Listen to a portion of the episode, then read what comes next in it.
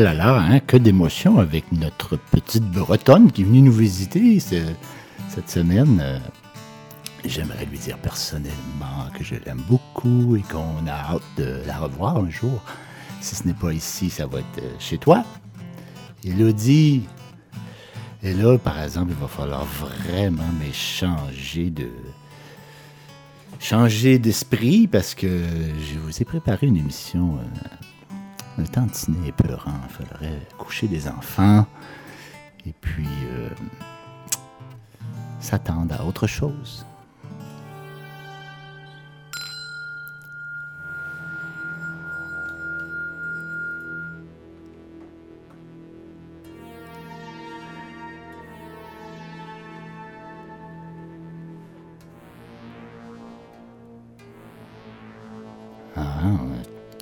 Je suis un peu euh, éparpillé dans mes boutons.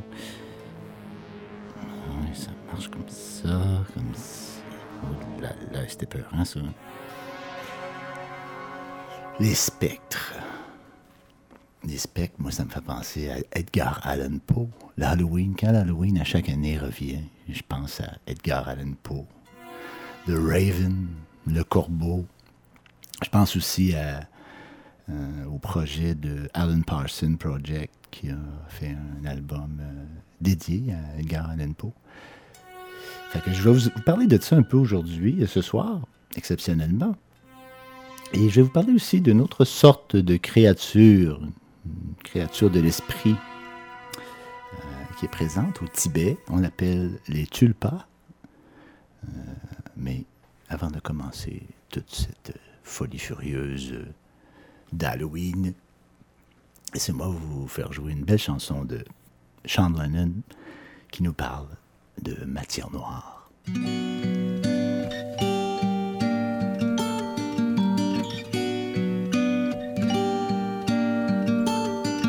Breakfast at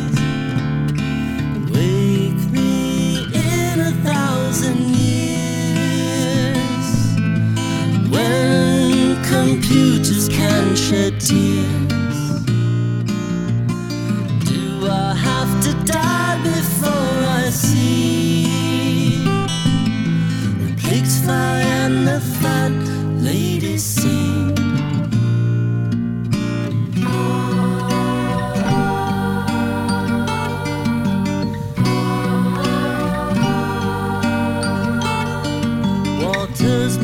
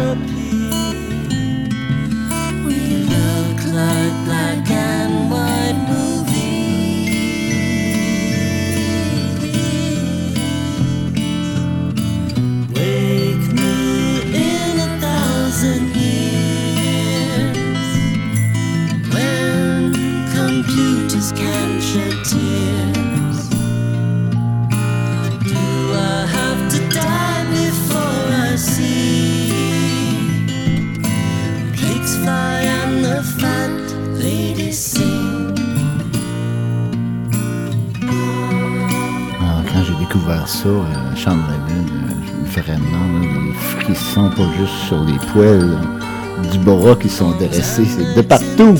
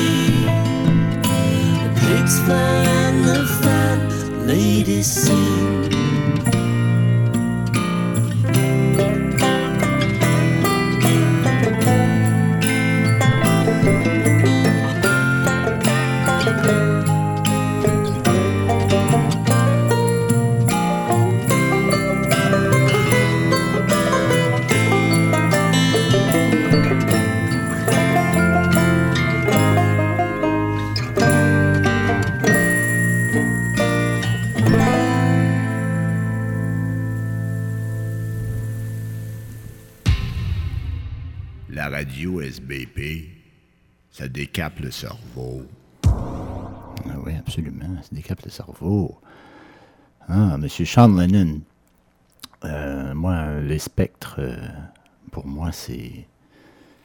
Aussi euh, Monsieur Nelligan. Ça évoque chez moi Monsieur Nelligan, Émile Nelligan, poète québécois début du siècle, qui euh, viré pas mal fou hein, dans sa tête un moment donné mais son esprit et les mots de sa tête ont toujours été très vivants je voulais vous je vais vous euh, vous réciter un poème qui s'appelle Le spectre de d'Émile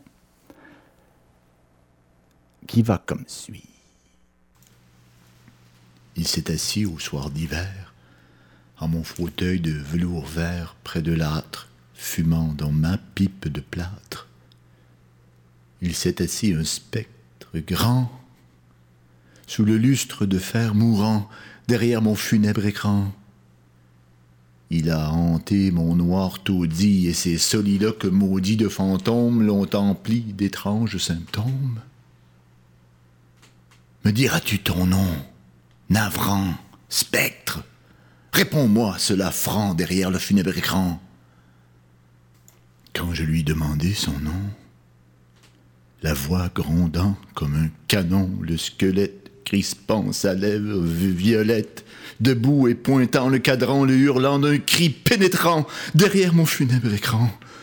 Je suis dans tes affreuses nuits, m'a dit le spectre des ennuis, ton seul frère. Viens contre mon sein funéraire que je t'y presse en conquérant. Certes. Alors, j'y cours, tirant derrière mon funèbre écran. Et claquant des dents féroces et fous, il a détaché de son cou une écharpe. De ses doigts d'os en fil de harpe maigre, jaune comme safran, l'accrochant à mon cœur. Son cran Derrière, derrière funèbre écran.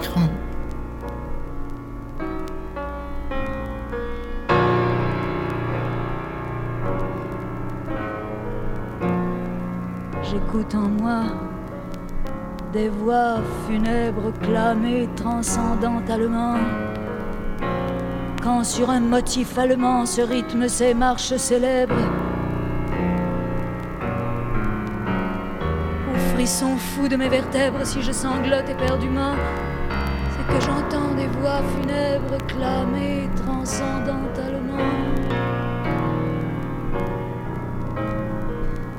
Tel un troupeau spectral de zèbres, mon rêve rôde étrangement. Je suis hanté tellement qu'en moi, toujours dans mes ténèbres, j'entends geindre des voix funèbres. Je l'ai vu en spectacle, elle, Monique Lérac.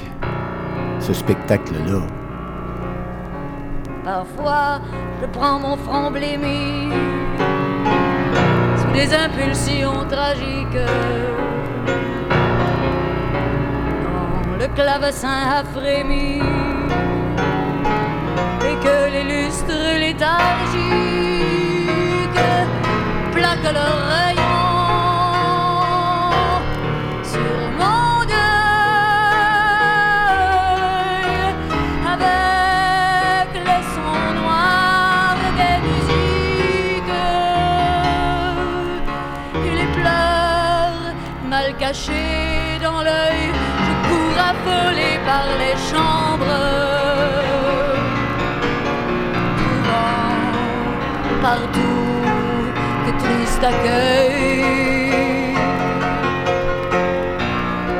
de grands froids glacent mes membres. Je cherche à me suicider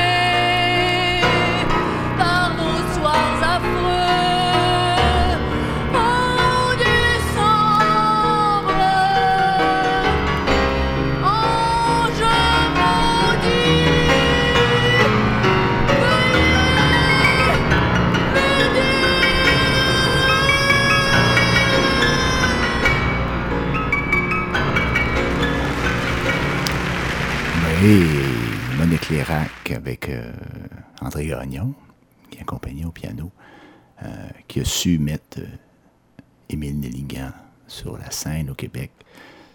On était en 1974 et j'ai écouté ce vinyle toute mon adolescence, toute ma vie finalement.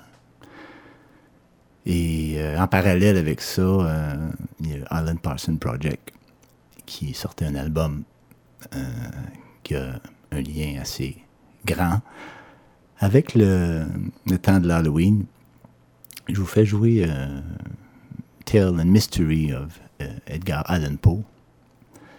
La chanson euh, s'appelle The Tell Heart.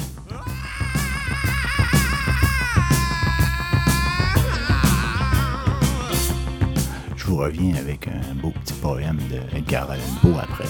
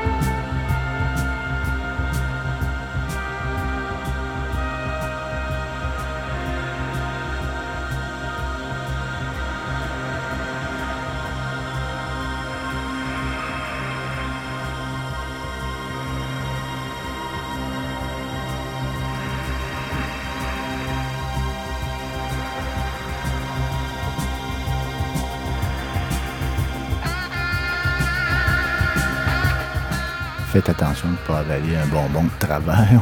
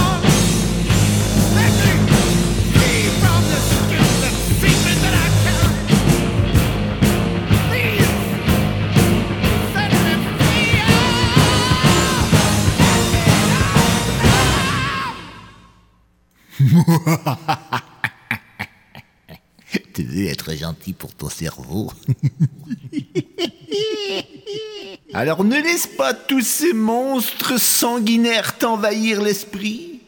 Tous ces serviteurs de la mort n'ont pas emprise sur toi. Tu te dois de couvrir tes arrières, vois-tu. Car ces monstres, ils ne sont finalement que le fruit de ton imagination. Cette imagination fertile nous sert finalement à apprivoiser nos démons à nous. Je ne vous dis pas de vous en faire un ami, non, mais seulement de les identifier, pour mieux les comprendre et les expliquer tranquillement, sans le stress de la journée. Toutes ces bibites, comme vous vous appelez, vous les Québécois, elles existent à quelque part, alors ayez l'œil ouvert. Une fois, sur le minuit lugubre, pendant que je méditais, faible et fatigué, sur main précieux et curieux volume d'une doctrine oubliée, pendant que je donnais de la tête, presque assoupi, soudain, il se fit un tapotement comme de quelqu'un frappant doucement, frappant à la porte de ma chambre. C'est quelques visiteurs, murmurai-je, qui frappent à la porte de ma chambre. Ce n'est que cela, et rien de plus. Ah, distinctement, je me souviens que c'était dans le glacial décembre. Et chaque tison brodait à son tour le plancher du reflet de son agonie. Ardemment, je désirais le matin. En vain, m'étais-je efforcé de tirer de mes livres un sourcil à ma tristesse. Ma tristesse pour ma Lénore perdue. Pour ma précieuse et rayonnante fille que les anges nomment Lénore. Et qu'ici on ne nommera plus jamais. Et le soyeux, triste et vague beurrissement des rideaux pour paix me pénétrait, me remplissait de terreur fantastique, inconnue pour moi jusqu'à ce jour, et si bien qu'enfin, pour apaiser le battement de mon cœur, je me dressais répétant C'est quelques visiteurs qui sollicitent l'entrée à la porte de ma chambre. Quelques visiteurs attardés sollicitant l'entrée à la porte de ma chambre. Ce, n'est que cela, rien de plus. Mon âme en ce moment se sentit plus forte, n'hésitant donc plus à plus longtemps. Monsieur, dis-je, ou madame, en vérité, j'implore votre pardon, mais le fait est que je sommeillais et vous êtes venu frapper si doucement, si faiblement, vous êtes venu me taper à la porte de ma chambre, qu'à peine étais-je certain de vous avoir entendu et... Alors j'ouvris la porte toute grande, les ténèbres, et rien de plus. Scrutant profondément ces ténèbres, je me tins longuement, plein d'étonnement, de crainte, de doute, rêvant des rêves qu'aucun mortel n'a jamais osé rêver, mais le silence ne fut pas troublé. Et l'immobilité me donna aucun signe, et le seul mot préféré fut un nom chuchoté. Léonard. Léonard. C'était moi qui le chuchotais, et un écho à son tour murmura ce mot. Léonard. Léonard. Purement cela et rien de plus. Rentrant dans ma chambre et sentant en moi toute mon âme incendiée, j'entendis bientôt un coup un peu plus fort que le premier. Sûrement, dis sûrement, il y a quelque chose aux jalousies de ma fenêtre, voyons donc ce que c'est, et explorons ce mystère. Laissons mon cœur se calmer un instant et explorons ce mystère. C'est le vent, rien de plus. Je poussai alors le volet, et avec un tumultueux battement d'ailes, entra un majestueux corbeau, digne des anciens jours. Il ne fit pas la moindre révérence et il ne s'arrêtait pas. Il n'hésita, il n'hésita pas une minute, mais avec la mine d'un lord ou d'une lady, il se pencha au-dessus de la porte de ma chambre. Il se percha sur un buste de Pallas, juste au-dessus de la porte de ma chambre. Il se percha. Il s'installa et rien de plus. Alors cet oiseau d'ébène, par la gravité de son maintien et la sévérité de la physionomie, induisant ma triste imagination à sourire, bien que la tête, lui dis-je, soit sans huppe et sans cimier, tu n'es certes pas un poltron, lugubre et ancien corbeau, voyageur parti des rivages de la nuit. Dis-moi, quel est ton nom, sénorial, aux rivages de la nuit plutonienne? Et le corbeau dit Jamais plus. Je fus émerveillé que ce disgracieux volatile entendit si facilement la parole, bien que sa réponse n'eût pas un bien grand sens et ne me fut pas d'un grand secours, car nous devons convenir que jamais il ne fut donné à un homme vivant de voir un oiseau au-dessus de la porte de sa chambre. Un oiseau une bête ou un buste sculpté au-dessus de la porte de sa chambre, se nommant d'un nom tel que jamais plus. Mais le corbeau perché solitairement sur le buste placide ne proféra que ce mot unique, comme si dans ce mot unique il y répandait toute son âme. Il ne prononça rien de plus. Il ne remua pas une plume, jusqu'à ce que me prise à murmurer faiblement D'autres amis se sont déjà envolés loin de moi. Vers le matin, lui aussi, il me quittera comme les anciennes espérances déjà envolées. L'oiseau dit alors Jamais plus. Tressaillant au, bruit de cette réponse jetée avec tant d'à-propos, sans doute, dis-je, ce qu'il prononce est tout son, son bagage de savoir qu'il a pris chez quelques maîtres infortunés que le malheur impitoyable a poursuivi ardemment sans répit, jusqu'à ce que ses chansons n'eussent plus qu'un seul refrain, jusqu'à ce que le de profurundis de son espérance eût pris ce mélancolique refrain. Jamais, jamais plus. Mais le corbeau induisant encore toute ma triste âme à sourire, je roulai tout de suite un siège à coussin en face de l'oiseau- et du buste de la porte. Alors m'enfonçant dans le velours, je m'appliquai à enchaîner les idées aux idées et cherchant ce que cet augural oiseau des anciens jours, ce que ce triste, disgracieux, sinistre, maigre et augural oiseau des anciens jours voulait faire entendre en croissant son jamais plus. Je me tenais ainsi rêvant, conjecturant, mais n'adressant plus une syllabe à l'oiseau, dont les yeux ardents me brûlaient maintenant jusqu'au fond du cœur.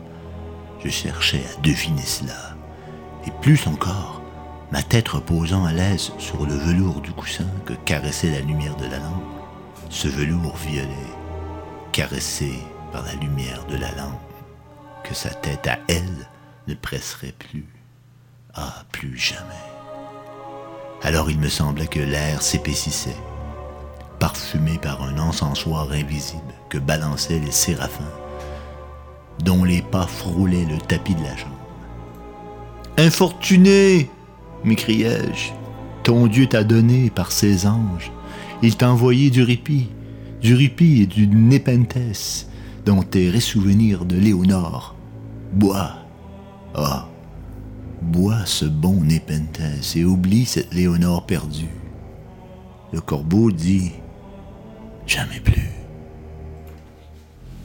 Prophète, dis-je, être de malheur, oiseau ou démon, mais toujours prophète. Que tu sois un envoyé du tentateur ou que la tempête t'ait simplement échoué, naufragé, mais encore intrépide sur cette terre déserte ensorcelée, dans un logis par l'horreur hantée. Dis-moi, sincèrement, je t'en supplie, existe-t-il? Existe-t-il ici un baume de Judée? Dis, dis, je t'en supplie. Et le corbeau dit, jamais plus. Prophète, dis-je, être de malheur, oiseau ou démon, toujours prophète, par ce ciel tendu sur nos têtes, par ce Dieu que tous, tous deux, nous, nous adorons. Dis à cette âme chargée de douleur si dans le paradis lointain, elle pourra embrasser une fille sainte que les anges nomment Lénore, embrasser une précieuse et rayonnante fille que les anges nomment Lénore. Et le corbeau dit Jamais plus. Que cette parole soit le signal de notre séparation. Oiseau ou démon, hurlai-je en me redressant, rentre dans la tempête, retourne au rivage de la nuit plutonienne. Ne laisse pas ici une seule plume noire, comme souvenir du mensonge que ton âme a proféré. Laisse ma solitude inviolée, quitte ce bus au-dessus de ma porte, et arrache ton bec mon cœur, et précipite ton spectre loin de ma porte. Le corbeau dit, jamais plus.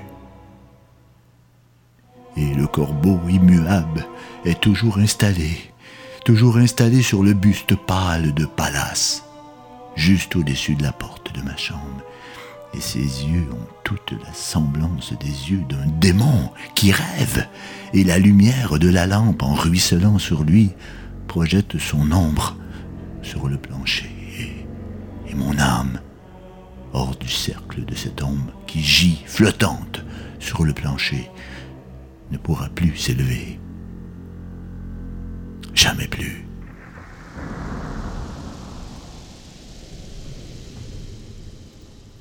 Alors vous avez deviné le merveilleux texte, poème, je ne sais pas si c'est un poème, euh, d'Edgar Allan Poe qui s'appelait Le Corbeau, qui était traduit par euh, Charles Baudelaire. Et puis je je je peux pas m'arrêter vraiment, je dois continuer avec euh, Edgar euh, Allan Parson Project aussi qui fait qui écrit une chanson sur le corbeau qui s'appelle The Raven. Alors ça va comme suit.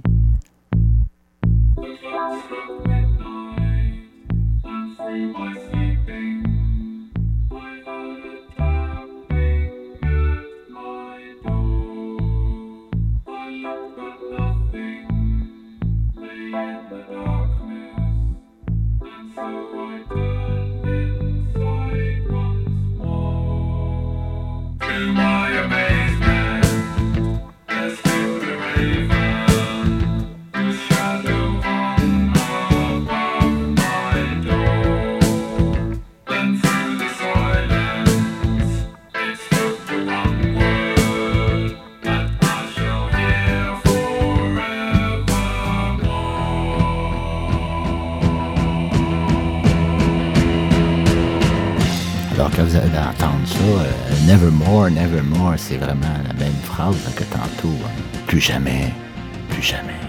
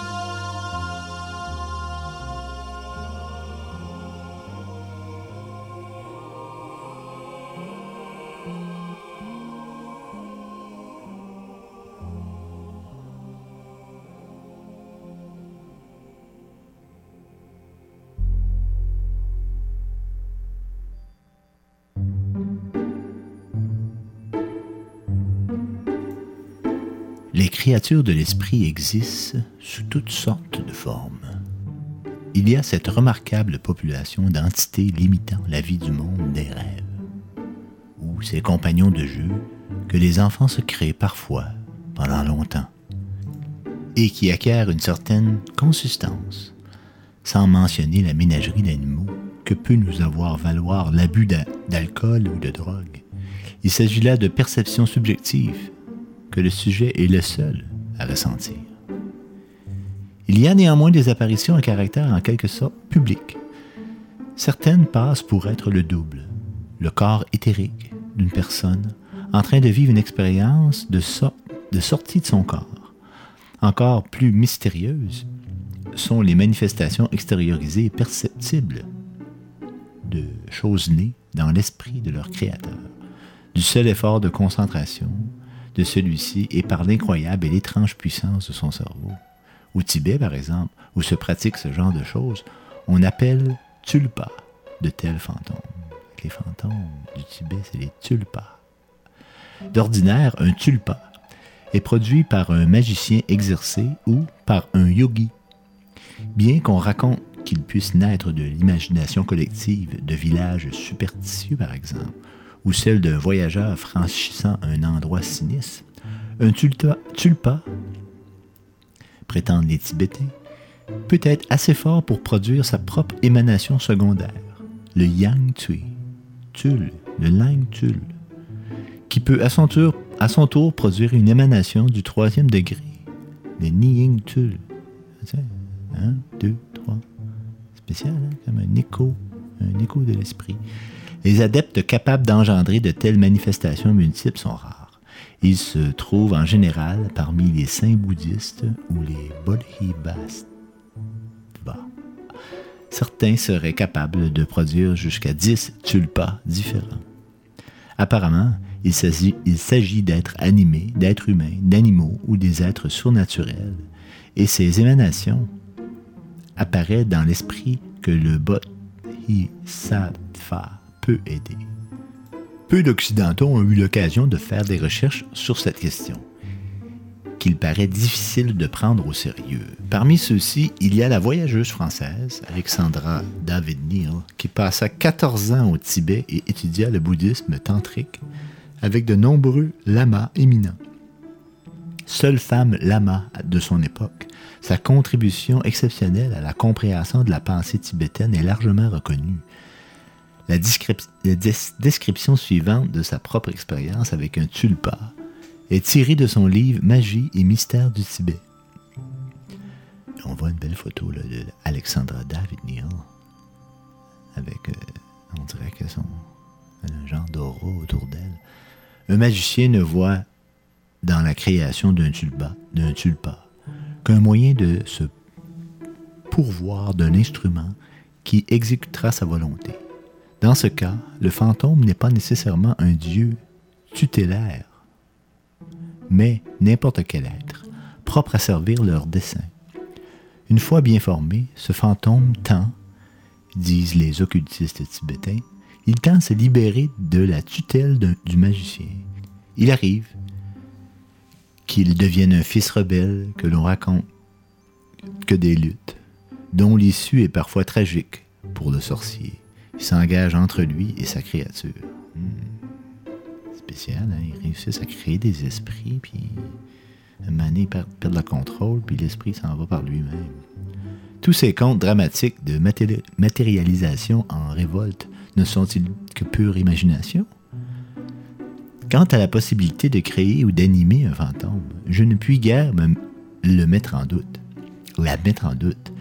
Incrédule à mon ordinaire, je voulus tenter l'expérience moi-même et afin de ne pas me laisser influencer par les formes impressionnantes ou les déités lamali- lamaïs, lamaïs, que j'avais l'habitude d'avoir sous les yeux, en peinture ou en statue, je choisis un personnage insignifiant, un lama courteau et corpulent, du type innocent et jovial.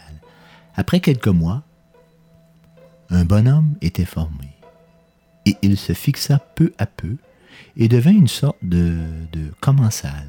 Alors moi, pour moi, commensal, c'est un restaurant, Mais si on cherche, euh, on tombe sur commensalisme, qui est une exploitation non parasitaire d'une espèce vivante par une autre espèce. Hmm. Il n'attendait point que je pense à lui pour apparaître, mais il se montrait au moment où j'avais l'esprit occupé à une autre chose. L'illusion était surtout visuelle, mais il m'arrivait d'être comme euh, frôlé par l'étoffe d'une ro- d'une robe et de le sentir, sentir la pression d'une main posée sur mon épaule. Hein, spécial, hein? À cette époque, je n'étais point enfermé. Je montais à cheval tous les jours. Je vivais sous la tente et je jouissais, selon mon heureuse habitude, une excellente santé. J'imagine qu'il faut être vraiment en santé pour pas tomber dans le fric, pour pas, pour pas avoir peur. Un changement s'opéra graduellement dans mon lama. Les traits que je lui avais prêtés se modifièrent. Sa figure joufflue s'amincit et il prit une expression vaguement narquoise et méchante. Il devint plus important. Bref, il m'échappait. Et un jour, un pasteur qui m'apportait du beurre vit le fantôme, qu'il prit pour un lama en chair et en os. J'aurais probablement dû laisser ce phénomène suivre son cours, mais cette présence insolite commençait à m'énerver. Elle tournait au cauchemar, et je me décidais à dissiper l'hallucination dont je n'étais complètement maîtresse. C'est écrit d'une drôle de façon, hein? mais c'est comme ça. C'est peut-être une traduction aussi. J'y parvins, mais après six mois d'efforts, mon lama avait la vie dure. Que j'ai réussi à m'halluciner volontairement n'a rien de surprenant. La chose intéressante dans ces cas de matérialisation est que d'autres voient la forme créée par la pensée. Les Tibétains ne sont pas d'accord sur l'explication à donner sur ce phénomène. Wow! Dis qu'il y en a qui ont des vies pas banales. hein? C'est sûr, nous, euh, si on passe tout notre temps en avant des, de nos écrans lumineux, c'est qui? C'est Denis qui appelle ça les, les boîtes à grimaces. Euh, on, on- va, on développera pas des, euh, des dons de l'esprit comme ça. Moi, j'ai l'impression que ça prend, un temps. Ça prend un temps de réflexion, ça prend un temps que tu sois grandé avec euh, ce qui est autour de toi. Il y a sûrement moyen. L'idée, c'est de bien, de bien les utiliser, les outils, les merveilleux outils qu'on a. Mais je me demandais, le tulpa, pourquoi qu'il les créait, là? Pourquoi qu'il créait le tulpa, finalement, le, tibétain? Mais il en parle. Si vous aviez bien, si vous avez, si vous avez bien écouté, il en parle et dit que pour eux, c'était comme une sorte de moyen de se pourvoir d'un instrument qui va faire notre volonté, qui va exécuter notre volonté. Euh, c'est comme un double, un double de nous. Tu sais, mettons qu'il y a des affaires que tu n'as pas le temps de faire. Ça fait penser au film Multiplicité, là, où se dédouble. c'est vraiment comique.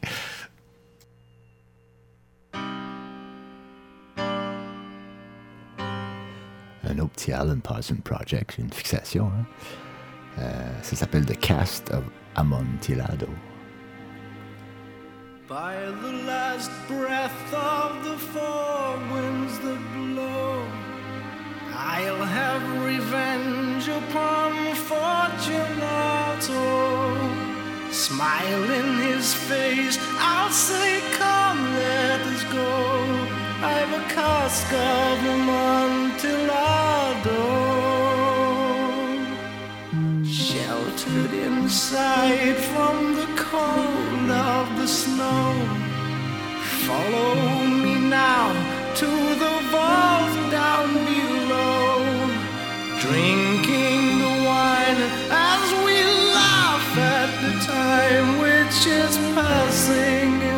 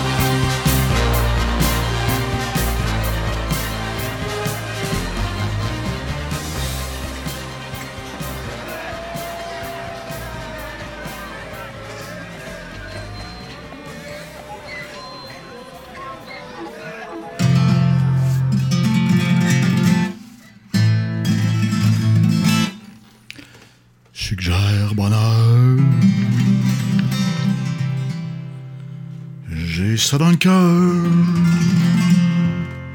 Suggère bonheur. C'est ma douleur. Mais c'est pas vrai. Bah oui, c'est vrai. J'en ai pas peur. J'en ai des pleurs. J'ai mal au cœur. Suggère bonheur.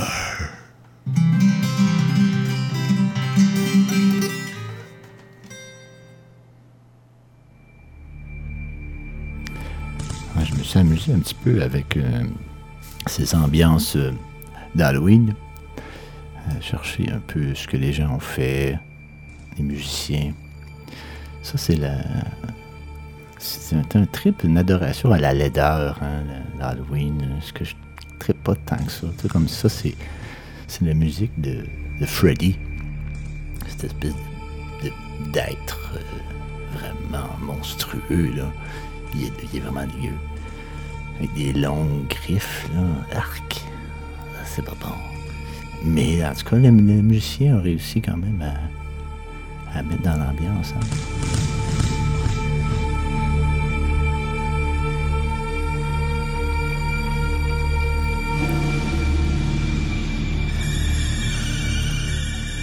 Souvent très minimaliste. Et euh, vous allez voir, tu vois, comme ça ici. euh, très beau, une belle harpe. euh, très intéressant. Je sais pas si vous le devinez, c'est la musique de Poltergeist. Un style d'horreur, pas d'horreur, mais de suspense que j'aime un peu mieux.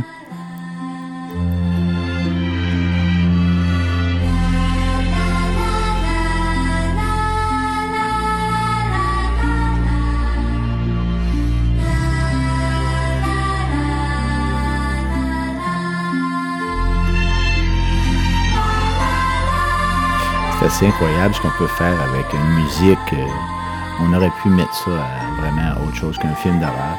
Mais ça marche très bien, ça rend très bien euh, le côté de Poltergeist, euh, avec la petite fille. C'est- fabuleux. Très intelligent.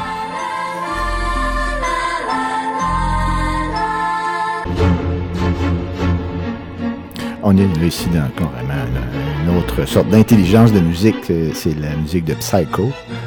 Très efficace. Film de Hitchcock.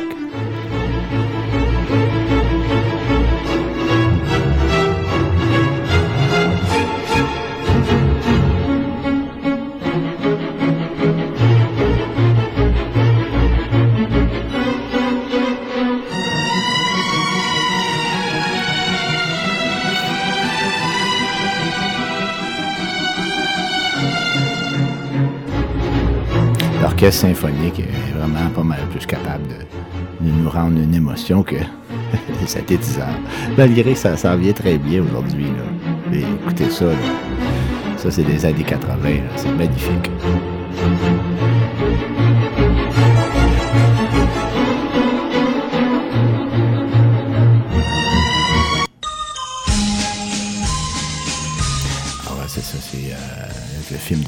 King avec les clowns affreux, là, ça s'appelait Hit.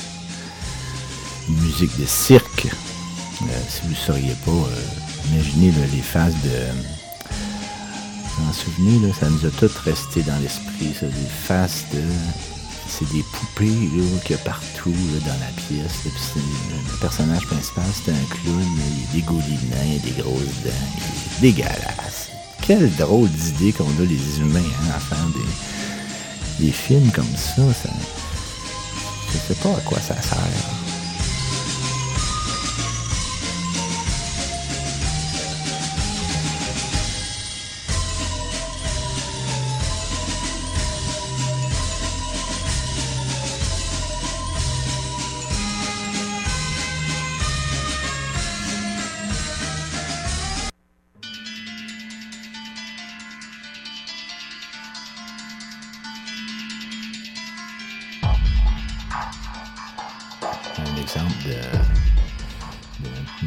Peu plus actuelle. Ça, c'est le film. euh, le film Saw. Saw.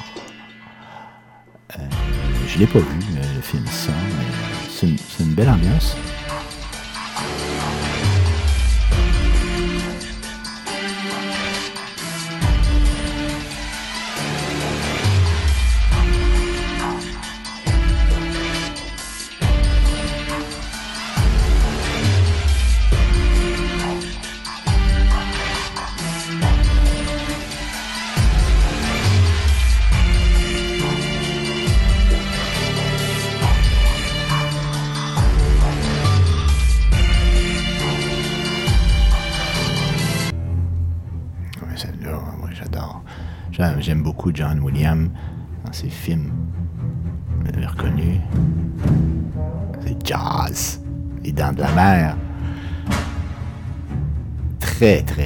Efficace. Très minimaliste.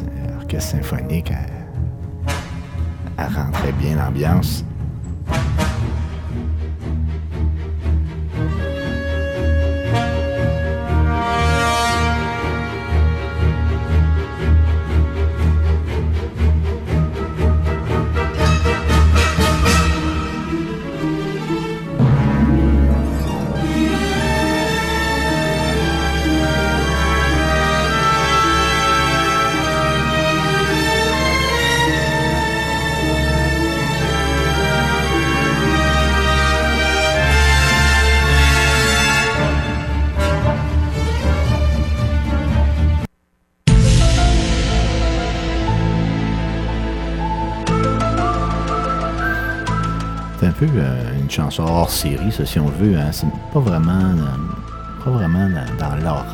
euh. je me souviens pas s'il y avait des scènes d'horreur dans X-Files, mais c'était plus euh, axé sur des phénomènes étranges. Mais bravo euh, au compositeur de cette musique qui mettait plus en, en vedette les UFO et compagnie. hein.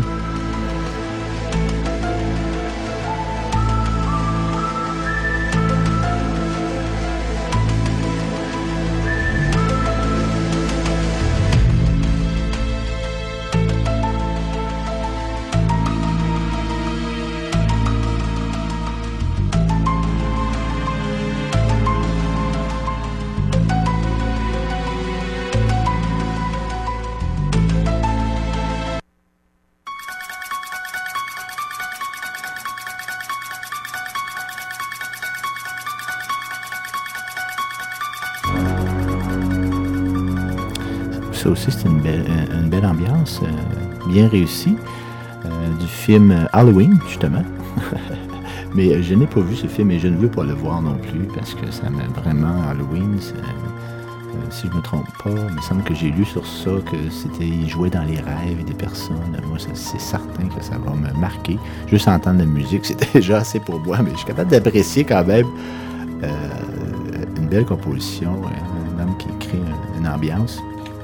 Vous souvenez, là, cet homme masqué, souvent représenté un masque et puis un couteau à la main. Belle ambiance.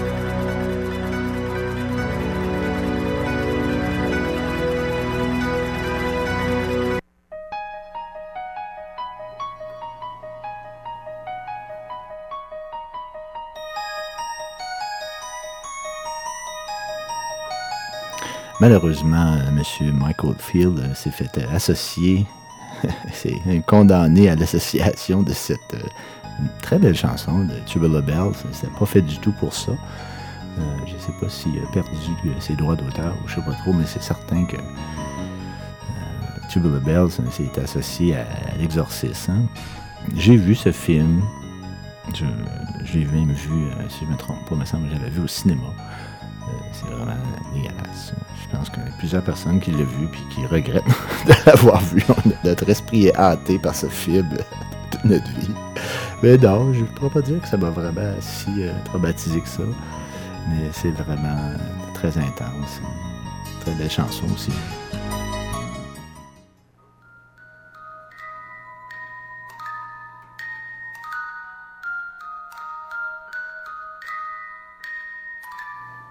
Hein, quand ça prend pas beaucoup hein, pour euh, créer un- une ambiance mystérieuse. Ici, on a euh, Charlie Clouser du film Dead Silence. C'est un petit xy- xylophone.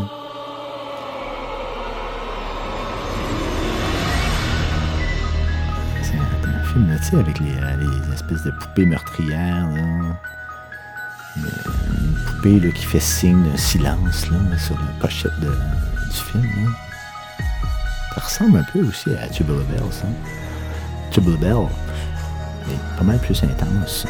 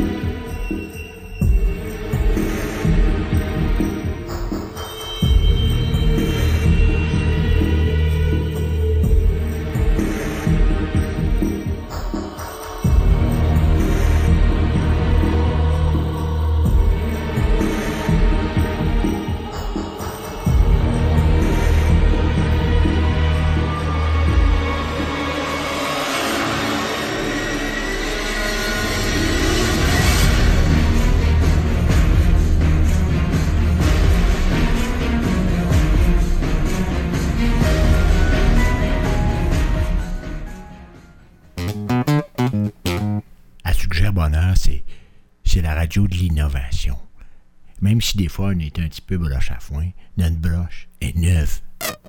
À Suggère Bonheur, notre broche est neuve.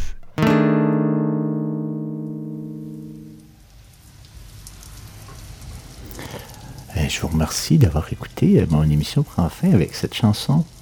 Euh, vraiment, c'est vraiment pas dans mes habitudes de faire jouer des pièces comme ça, mais je fais un spécial parce que c'est l'Halloween. Il y a quand même une ambiance intéressante dans euh, la première chanson que Black Sabbath a inventée. Euh, c'est pas vraiment un groupe euh, qui me tient à, cœur, mais il y a beaucoup de mes amis qui ont aimé ça. Cette chanson-là, je ne l'ai pas euh, ben alors voilà, Black Sabbath. Bonne Halloween!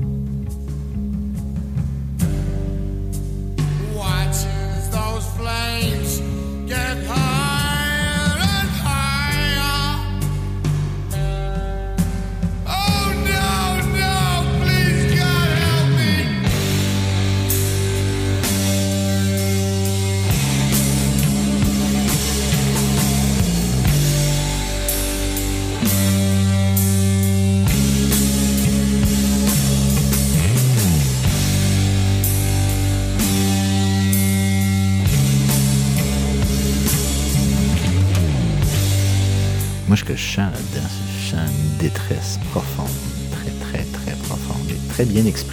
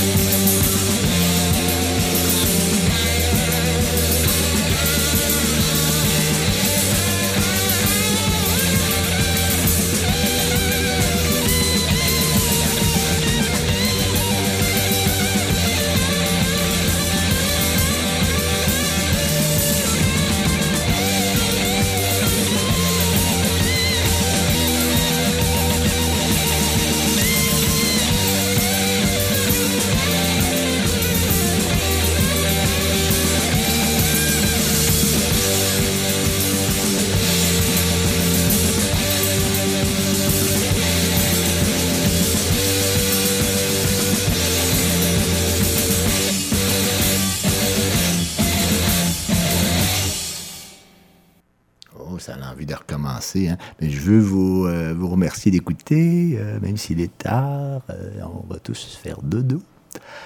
Alors, euh, la prochaine émission, ça va être plus en profondeur. On va être moins dans le négatif les fantômes et tout ça. Normalement, euh, c'est un petit peu plus positif. Ça va dans le sens de suggère bonheur quand même, les sujets de l'émission des de mon cerveau.